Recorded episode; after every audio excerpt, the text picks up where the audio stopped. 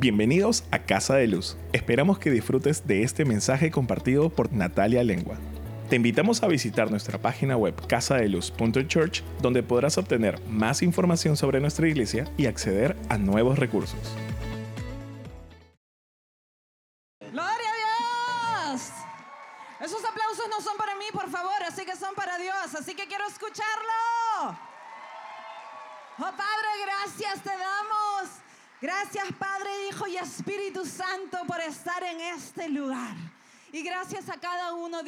Ustedes por su fidelidad a esta casa, así como le dije a las mujeres el día de ayer. Nosotros amamos a nuestros pastores, pero nosotros venimos a recibir de la presencia de Dios en este lugar porque Dios tiene algo preparado. Así que solamente nosotros somos vasijas de barro que el Señor utiliza para traer una palabra, un mensaje que va a ministrar tu corazón. Así que cada una de las personas que siempre nos paramos acá decimos, Señor, más de ti, menos de mí. Amén. Así que gracias, gracias a cada uno de ustedes. Gracias también y saludos de parte de los pastores, aunque ya lo vieron ahí. Ellos realmente están ejerciendo la obra. La obra no para, hermanos. La obra no para, así que necesitamos también de cada uno de ustedes para que esta obra siga avanzando. Amén. Pueden ponerse, sentarse. Gracias Señor por esta oportunidad que tú me das de poder traer una palabra a esta tu casa, Señor. Más de ti, menos de mí. Que tu palabra sea revelada y que tu palabra traiga una revelación a cada uno de mis hermanos. En el nombre de Jesús. Amén. Amén. Yo me he agitado en el tiempo de alabanza de oración. La verdad es que creo que me falta físico el, venir corriendo y subir aquí las escaleras. Ya estoy agitada. Pero bueno, hermanos, venimos escuchando en estas prédicas, estamos en la serie de Peleando desde la victoria. ¿Qué significa eso? Que estamos en tiempos de guerra. Amén.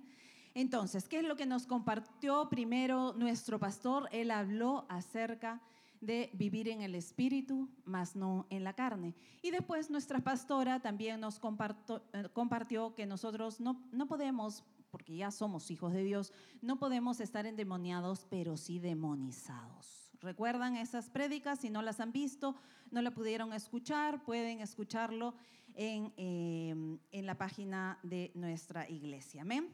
Entonces, sabiendo esto, sabiendo que realmente tenemos que vivir en el Espíritu y que a todo aquel demonio que quiera amedrentarnos, quiera asustarnos, quiera hacernos creer menos, el Señor ha dicho, hijo, yo te voy a equipar y te voy a dar armas. Así que tenemos que conocer las armas para ir a la guerra, ¿no es cierto? Y después el Señor también nos va a dar una vestidura. Pero vamos a hablar en estas dos semanas acerca de las armas de Dios que tiene para cada uno de nosotros. Mire, cuando tú te vas a una guerra o cuando tú tienes una pelea, una lucha, lo que vayas a tener, tú tienes que saber con qué vas a pelear, con qué vas a combatir, con qué arma, qué arma vas a utilizar, ¿verdad?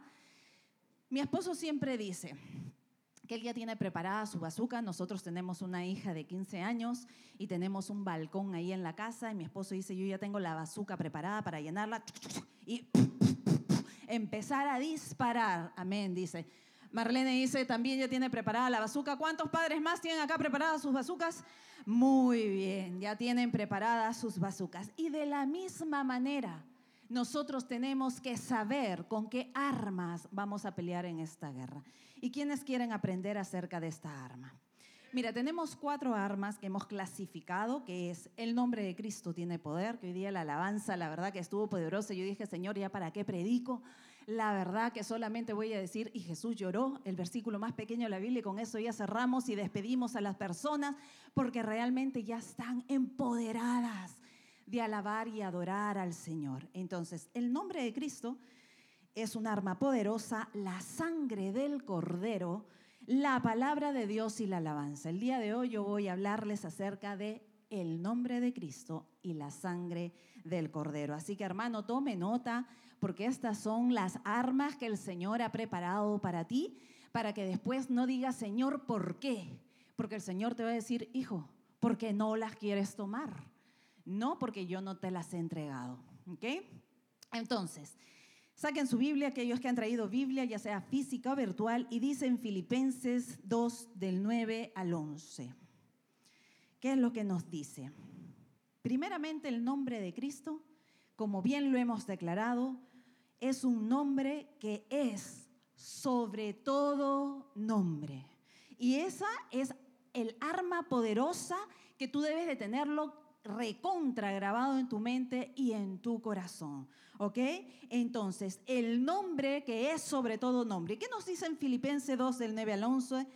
Por lo cual Dios también le exaltó hasta lo sumo y le dio un nombre que es sobre todo nombre, para que en el nombre de Jesús se doble toda rodilla de los que están en el cielo, en la tierra y debajo de la tierra, y toda lengua confiese que Jesucristo es el Señor para gloria de Dios Padre. Amén. ¿Cuántos pueden decir amén a esa palabra?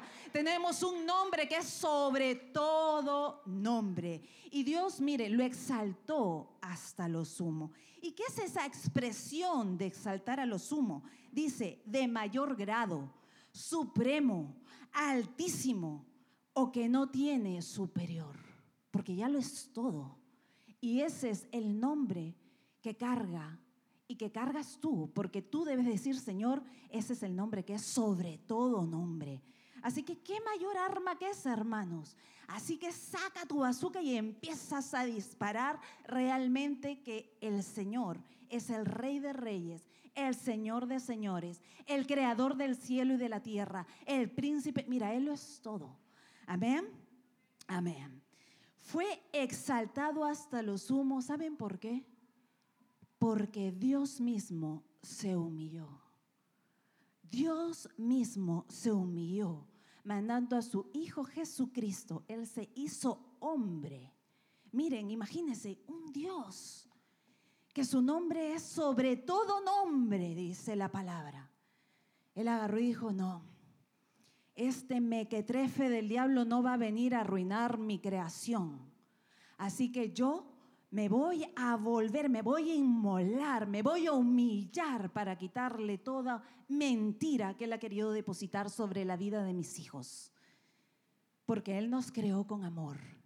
Y Él nos creó en un paraíso perfecto. ¿Cuántos de ustedes han leído en Génesis cómo fue la creación? Realmente Dios agarró, y si no lo han leído, lean su Biblia, hermanos, porque la verdad es que aquí está todo. Tu palabra dice, ¿cuánto dice su palabra? ¿Cuánto de su palabra realmente sabemos? Entonces, Jesús, siendo Dios hecho hombre, miren la magnitud de ese amor, ¿ok? Vino a darnos autoridad. Y primeramente, ¿por qué? ¿Cuál fue esa humillación que él cargó para darnos autoridad? Se hizo hombre para enseñarnos a modelarnos como hijos en obediencias. El mismo Dios predicando con el ejemplo. Miren, dígame si eso no es una muestra de amor tan maravillosa y que todos nosotros deberíamos estar agradecidos. Un Dios hecho hombre por amor a ti para enseñarte lo que es obediencia. ¿Qué más? ¿De qué otra forma se humilló también el Señor siendo hombre? Nació en un lugar pobre, oprimido, para darnos prosperidad y libertad a nuestra cautividad. ¿De qué otra manera se humilló el Señor? Por el precio en la cruz se enfrentó a la humillación pública. Miren, esa, esa muerte no fue fácil. Ustedes ya saben que era la peor muerte que un judío podía recibir. La peor. Sin embargo, él se humilló públicamente, pasó hambre, tuvo sed, tuvo cansancio, tuvo burla, tuvo agonía, tuvo angustia, tuvo sufrimiento. Mira, lo enfrentó todo en esa cruz. ¿Qué es lo que tú puedes decirle al Señor? Señor, faltó que hicieras también esto. ¿Ustedes creen que en esa cruz no lo pagó todo? Por supuesto que lo pagó todo. Le quitó esas llaves al enemigo, ese poder que él creía tener sobre la creación de Dios. Pero Dios le dijo, no, tú no te vas a meter con mis hijos, porque yo les estoy dando autoridad, porque mi nombre es sobre todo nombre. Amén. Dile a la persona que está a tu costado, su nombre es sobre todo nombre. Y si se quiere dormir, dile, no te duermas, porque necesitas estas armas para tu vida. Amén. Y dígale, te voy a tirar un codazo o te voy a abrir los ojos. Oye, cuando me ha hecho acordar, cuando yo era chiquita y cuando yo tuve a mis hijos y estaba durmiendo, mis hijos venían a la cama y me decían, mami, ¿estás despierta? Y me abrían los ojos y yo decía, por el amor de Dios, ¿no ves que mis ojos están cerrados? ¿Por qué me los abres? No estoy despierta. Entonces, eso van a hacer con la compañera del costado, le van a, o con el compañero del estado. Le van a abrir los ojos, les doy permiso. Y si se ofenden, después que vengan conmigo, porque la pastora dijo que me abrieran los ojos. Ok, entonces, ¿cuál es este valor de, estas, de esta arma? Miren, Pedro, Pedro, al confesar y creer que él era el Hijo del Dios viviente, le dice. En Mateo 16, 19, que es lo que nos dice la palabra. Y a ti te daré las llaves del reino de los cielos, y todo lo que atares en la tierra será atado en los cielos, y todo lo que desatares en la tierra será desatado en los cielos. Díganme si esto no es una hermosa palabra que el Señor nos está dando. Es decir, nos está dando la autoridad de permitir y de prohibir. ¿Y cuántos de nosotros estamos realmente usando esta, esta hermosa eh, promesa, esta hermosa arma que el Señor nos está dando?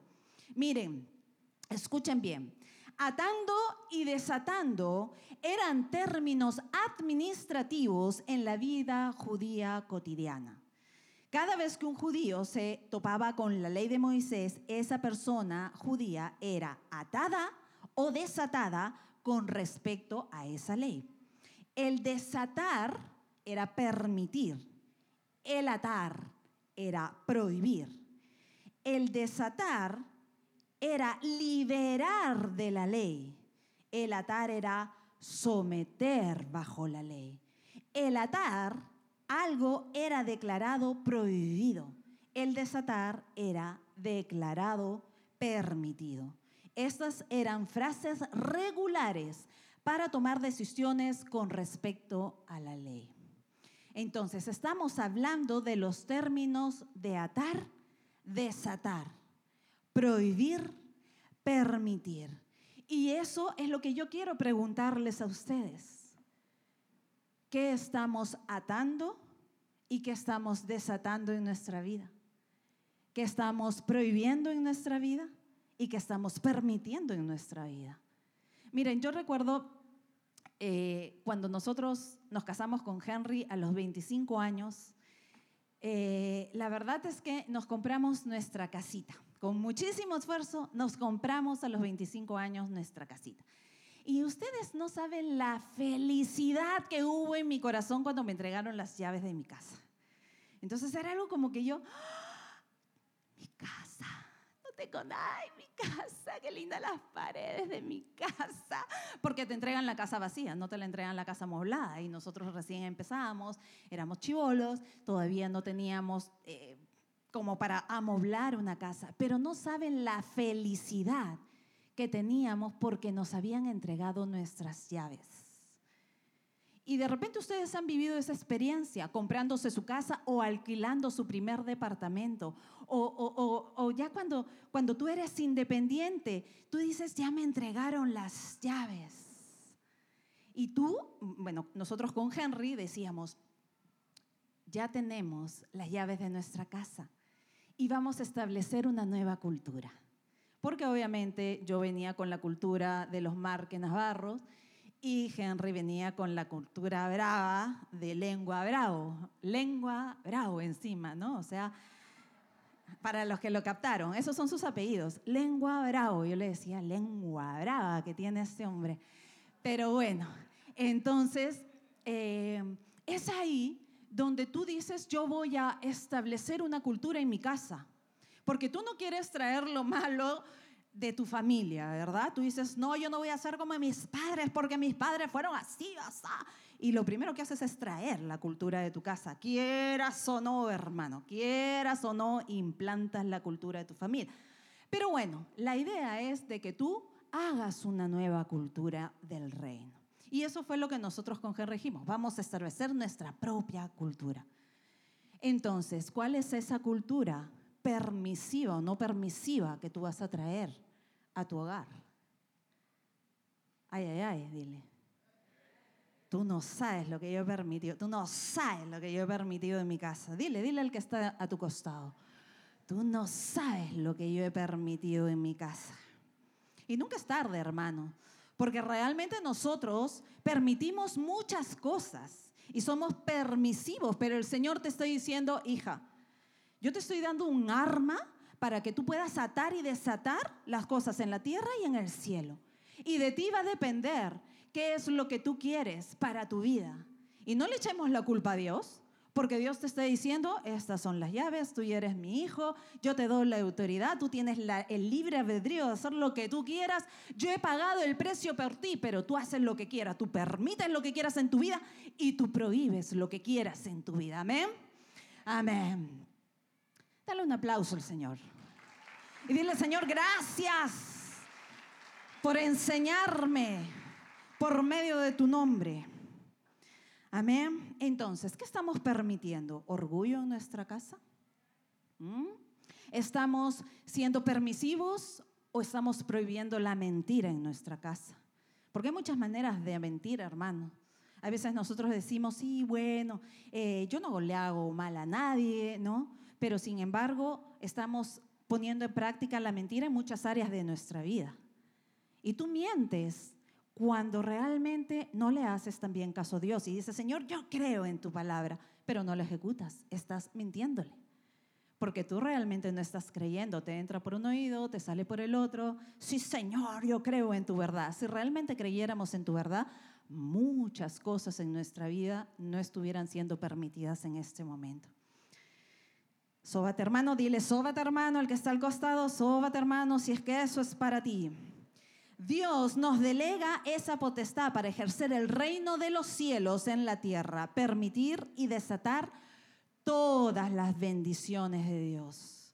Dios quiere que tú permitas y que tú realmente desates todas esas bendiciones a tu familia. Oye, ahorita, Panchito, ¿eres tú? Sí, Panchito. Bienvenido, Panchito. Yo decía, ¿es? Es un compañero de trabajo. Panchito, qué lindo. Ya, eso ya después lo editan. Sino que me jalá, yo decía, eso no es. Todavía sigue 20 sobre 20, 20 sobre, valió la pena la operación. El nombre que es sobre todo nombre cumple sus promesas. Y eso lo vemos en número 23, 19. Dios no es hombre para que mienta, ni hijo de hombre para que se arrepienta. Él dijo, ¿y no lo hará? Habló, ¿y no lo ejecutará? Esta palabra tenemos que creerla en lo más profundo de nuestro corazón, porque este es un principio importante para nosotros poder creer todo el plan y propósito perfecto que Dios tiene para nuestra vida. ¿Ok? Así que esta arma poderosa, que su nombre es sobre todo nombre, es ahí donde sacas tu bazooka, le metes los dardos, la, la, ¿cómo se llama? Sí, pues, ¿no? Dardos, la munición, ¿no? De lo que vayas y tú empiezas a declarar el nombre del Señor. El Señor me dice que Él va a darnos vida y que Él va a darnos vida eterna. El Señor es mi proveedor porque Él suplirá cada una de mis necesidades. Gracias te damos, Señor, porque sabemos que tú vas a traer paz a mi vida, porque tu palabra dice que todos los que estamos cargados, todos los que estamos cansados, tú, Señor, nos darás ese descanso. ¿Qué más, Señor? Tú eres mi refugio.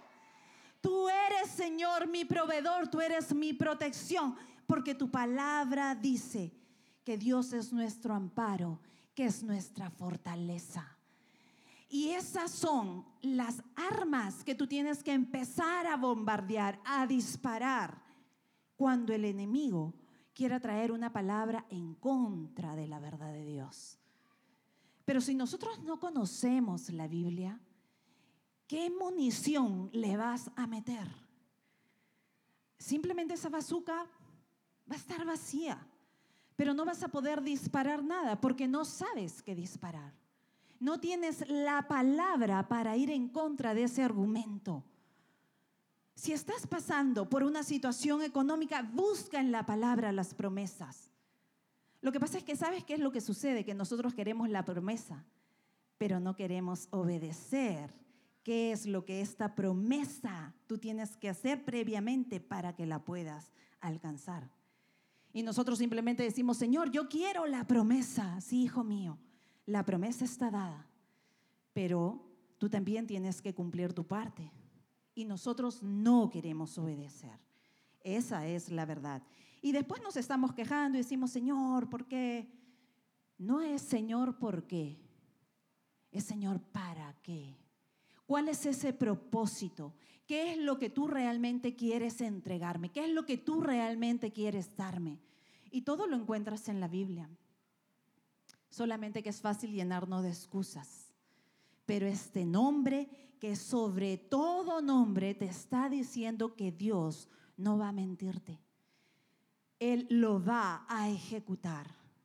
Y por eso es que es importante que tú conozcas esta palabra, para que cuando el enemigo empiece a decir, ah, vamos a demonizarlo a este, vamos a empezar a perseguirlo, a molestarlo.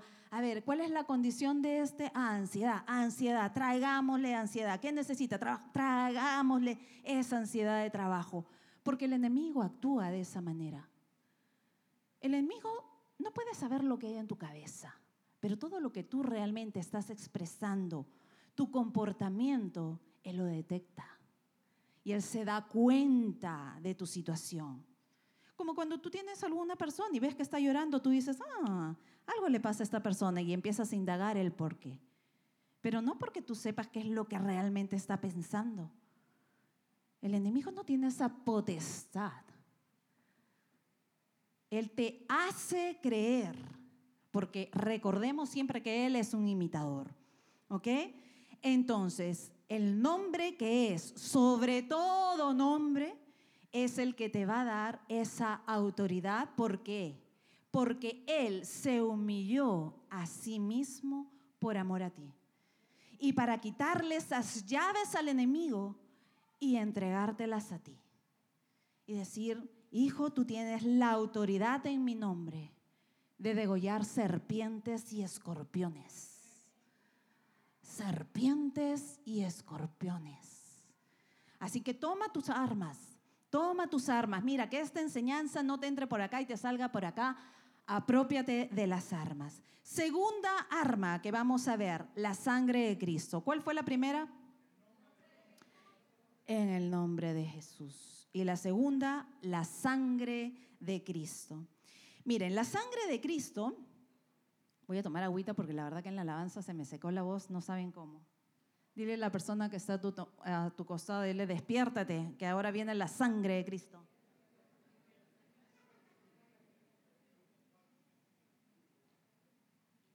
Qué rico que es tomar agua. Y la verdad que el agua te refresca, te purifica, te limpia. Así es la palabra de Dios, hermanos. Así que cada vez que tomes tu vasito de agua, acuérdate, este la palabra de Dios es efectiva también así en mi cuerpo, me hidrata. ¿Cuántos quieren estar hidratados de la palabra de Dios? Amén. Amén, ¿verdad? Muy bien. Entonces, la sangre de Cristo es el sello del pacto de Cristo para darnos vida y eso nos ha asegurado nuestra libertad, nuestra salvación y nuestra sanidad. Es nuestra garantía, hermanos es nuestro salvoconducto, es tu vacuna, es lo que quieras llamarle, pero es lo que realmente el Señor te está dando la garantía de que tú has sido separado para Él, para todo aquel que realmente cree en su nombre y lo reconoce como su Señor y su Salvador. Amén. Debemos darle gracias a Dios de que en estos tiempos nosotros ya no tenemos que hacer más sacrificios como realmente lo hacían en el Antiguo Testamento. ¿Ok? ¿Y, ¿Y por qué lo hacían? Porque era para redimir de los pecados.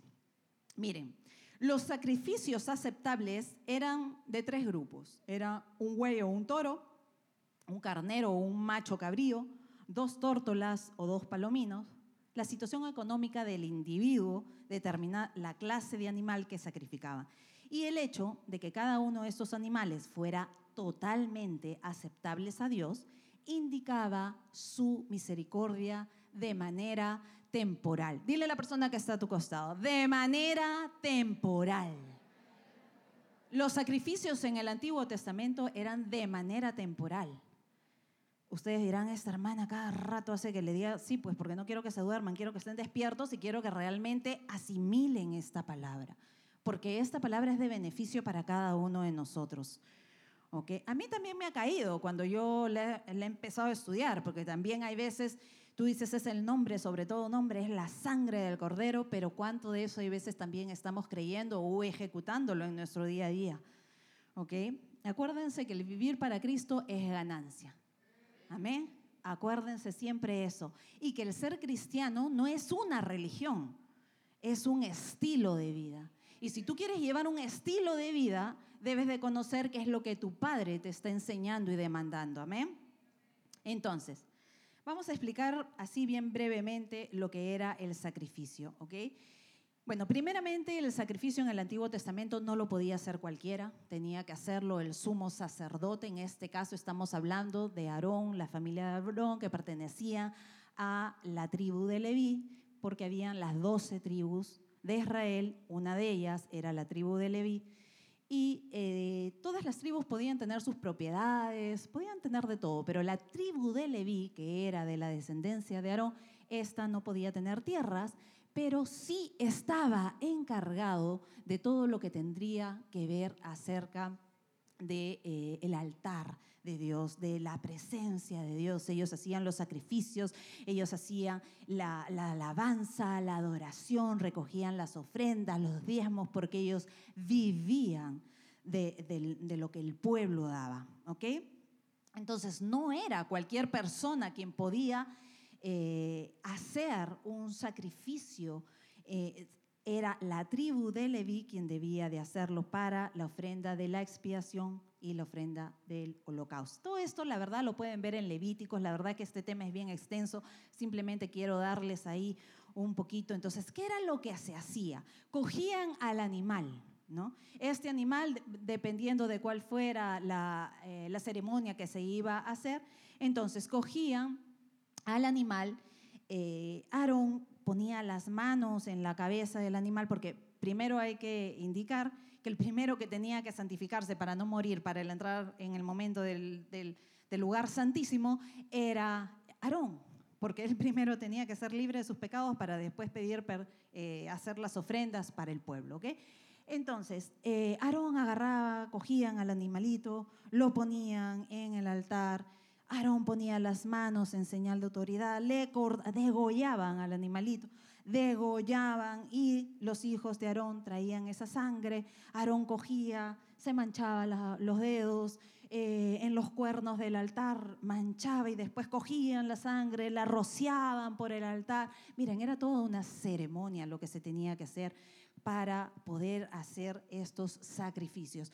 Y después ya que este, Aarón eh, ya había hecho el sacrificio, levantaba las manos y, realmente él agarraba y decía, Señor, voy a bendecir al pueblo, bendecían al pueblo y la presencia de Dios. Para esto las vísceras las ponían en, el altar y entonces quemaban esas vísceras, que era una grasa, ¿no? Eh, eh, en la cual la ponían la carne, la piel, la quemaban afuera, pero quemaban esa, Em, hacían esa, esa ofrenda y, y, Aarón levantaba las manos, entonces bendecía al pueblo y ahí la presencia del Señor recibía con olor fragante este sacrificio. Mira todo lo que hacían, porque tenían que hacer toda una preparación, porque eso lo hacían una vez al año.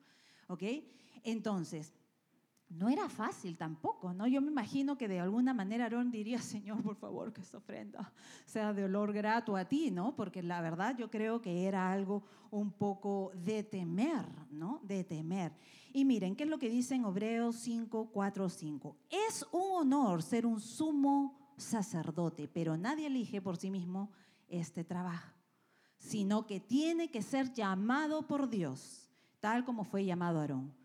Lo mismo sucede con Cristo. No fue Él, sino Dios quien le dio el honor de ser sumo sacerdote. Dios le dijo, tú eres mi hijo, hoy me he convertido en tu padre. Entonces, miren, les voy a decir que era la expiación. La expiación es la eliminación de la culpa o pecado a través de un tercero. El sujeto culpable queda absuelto de cualquier pena por medio de un objeto o un animal, en este caso el chivo expiatorio. La palabra holocausto proviene del griego antiguo holos, que significa todo, y caustos o cautos, que significa quemado, una ofrenda quemada en sacrificio. La paga del pecado era muerte. La paga del pecado era muerte. Por eso es que ellos hacían esos sacrificios, porque era la manera de redimir esos pecados. Pero sin embargo Dios agarró y dijo, no, yo voy a mandar a mi único hijo a morir por mi gente, por mi creación, por mis hijos el único sacrificio, porque de ahí ya no se sabe de más sacrificios, porque nosotros creemos en un Dios vivo, en un Dios que ha redimido, en un Dios que nos ha dado esa salvación, esa libertad y esa sanidad. Amén. ¿Cuáles son entonces los beneficios del sacrificio en esa cruz? Primero, quiero que leamos en Hebreos 10, 16 al 20. Realmente ahí está bien resumidito este sacrificio, esta, arma poderosa. ¿Y qué es lo que nos dice? Se los voy leyendo, lo tenemos. Bueno, dice, este es el pacto que haré con ellos después de aquellos días, dice el Señor. Pondré mis leyes en sus corazones y sus mentes las escribiré, añade. Y nunca más me acordaré de sus pecados y transgresiones. Miren, nunca más. Pues donde hay remisión de estos, no hay más ofrenda por el pecado. Así que, hermanos, teniendo libertad para entrar en el lugar santísimo por la sangre de Jesucristo, por el camino nuevo y vivo que Él nos abrió a través del velo. Este es de su carne. Esto es de su carne. Y miren, ¿qué es eh, lo valioso de esta arma? Primero, que nos hizo perfectos. El, derecho de, ese, de esa muerte en esa cruz, de ese derramamiento de sangre, Dios nos hace perfectos para siempre a los santificados, a los que le creen. A los que le creen. Y muchas veces nosotros decimos, bueno, Jesús ya vino en esa cruz y murió por todos. No, hermanos, Él no murió por todos. Él murió por todo aquel a que le cree. ¿Ok? Así que eso tengámoslo siempre claro. ¿Estamos creyéndole al Señor con nuestra mente, con nuestra alma, con nuestro espíritu? ¿O simplemente una porción o de las cosas que nos conviene? De las cosas que queremos permitir, pero hay cosas que queremos prohibir. ¿Ok? Nos da libertad de pecado y de transgresiones nos da libertad de pecado y de transgresiones. ¿Qué más nos da esa sangre en esa cruz? Nos da libertad de ingreso al lugar santísimo sin restricciones. Sin restricciones, porque Dios no te prohíbe, pero es para todo aquel que lee, que lee, cree. Y nos abrió un camino nuevo y vivo que nos conduce a la verdad. Mira, hermanos, ¿qué más podemos pedirle al Señor por medio de esta sangre? ¿Qué más podemos demandarle? ¿No es más fácil sujetarnos a Él que demandarle a Él? Si Él ya lo hizo. Él te está diciendo, hijo, yo ya te hice perfecto. Yo ya te he limpiado y librado de tus pecados y de tus transgresiones. Yo te estoy dando libertad yo te estoy abriendo un nuevo camino. Y es un camino a la verdad y a la vida, hermanos. Es un camino a la verdad y a la vida. ¿Por qué nos resistimos? ¿Qué hace? ¿Qué es esa cosa que no te está permitiendo cerrar esa puerta? Y tú sigues abriéndola porque claro, como ya te entregaron las llaves de tu casa, ya tú te crees el, lo máximo. Tú te crees ese nombre, crees sobre todo nombre, tú, tú. Mi nombre es sobre todo nombre porque yo puedo hacer lo que me da la gana. Eso le estás diciendo a Dios. Porque estamos siendo permisivos. Están evaluando su vida, ¿no, hermanos? De verdad que evaluemos, ¿no? hagámonos una radiografía, así como cuando queremos ir al médico y queremos que nos haga una resonancia, ecografía, radiografía, queremos que nos hagan todos los exámenes habidos y por haber para saber cómo está la glucosa, el colesterol, los triglicéridos, de la misma manera. Anda al doctor de doctores y dile, Señor, escaneame, escaneame, amén. Amén. Dale un aplauso al Señor. Y dile, Señor, gracias, porque quiero que tú seas quien me escanee. Ay, no. No, qué miedo, porque me van a decir mis verdades. Y todavía, todavía no, todavía no. Todavía no, Señor, porque todavía quiero seguir con el pecadito por ahí, que me gusta, me divierte. ¿No? ¿Cuántos de nosotros seguimos sin valorar el poder de las armas de Dios? Y estamos prestando a oídos al enemigo.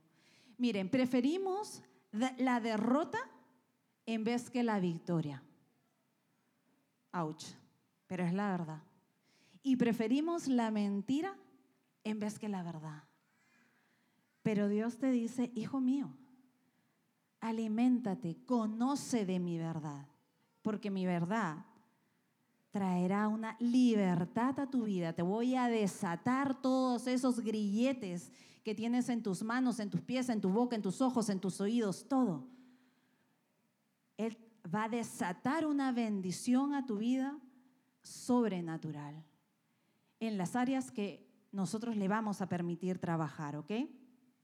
Entonces, miren qué es lo que le dice Pablo a los romanos. Y y imagínense que es Pablo que está aquí y que les está diciendo a cada uno de ustedes, por tanto, hermanos, os ruego, os ruego por la misericordia de Dios que presentéis vuestros cuerpos como sacrificio vivo, como sacrificio santo, agradable a Dios que es vuestro verdadero culto. No os conforméis a este mundo, sino transformaos por medio de la renovación de nuestro entendimiento, para que comprobéis cuál es la buena voluntad de Dios, agradable y perfecta. Y eso es lo que Dios trae a tu vida.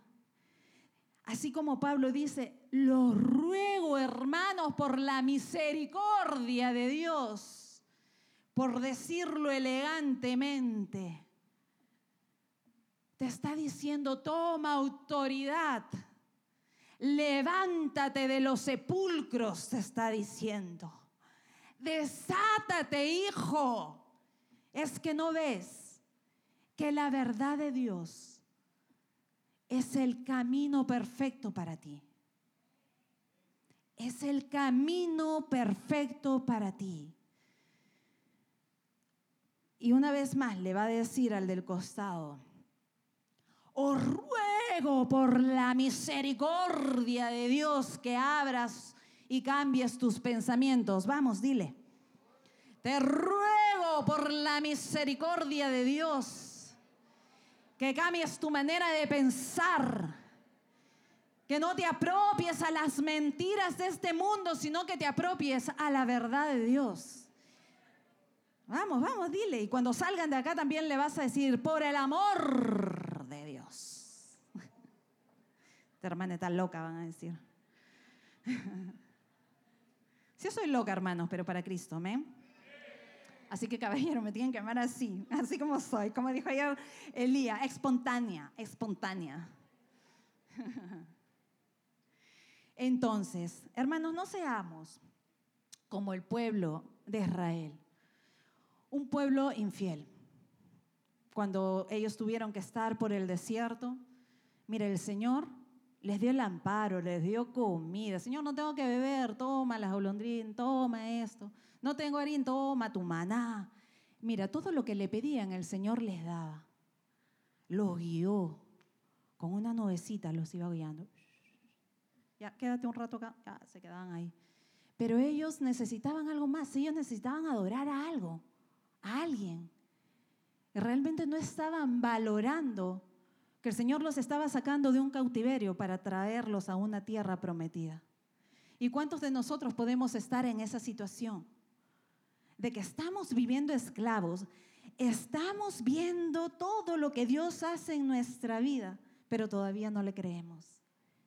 Entonces déjame decirte que nunca vas a ver esa tierra prometida, porque nada te satisface. Porque tú siempre quieres más de Dios. Pero ese más de Dios, Dios te está diciendo, está en mi palabra. Y si tú crees en mi nombre, y si tú crees en la sangre que yo derramé en esa cruz, todo lo puedes en Cristo que te fortalece. Amén. Amén. ¿Cuántos de nosotros podemos reconocer que aún siendo creyentes, no valoramos estas armas en nuestras vidas?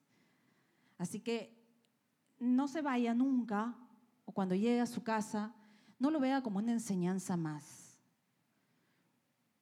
No lo vea como una enseñanza más. Usted evalúe qué es lo que Dios quiere hacer en su vida y cuál es el propósito por el cual tú has sido creado y empieza a reclutar esas armas que Dios te ha entregado para que tú tengas la victoria, para que pelees esta guerra en medio de la victoria. Gracias por escucharnos. También puedes encontrar este mensaje en nuestro canal de YouTube Casa de Luz. Si ha sido de bendición para tu vida, te animamos a que lo compartas con otras personas y nos ayudes a difundirlo dándole su mayor calificación. Hasta la próxima semana. Dios te bendiga.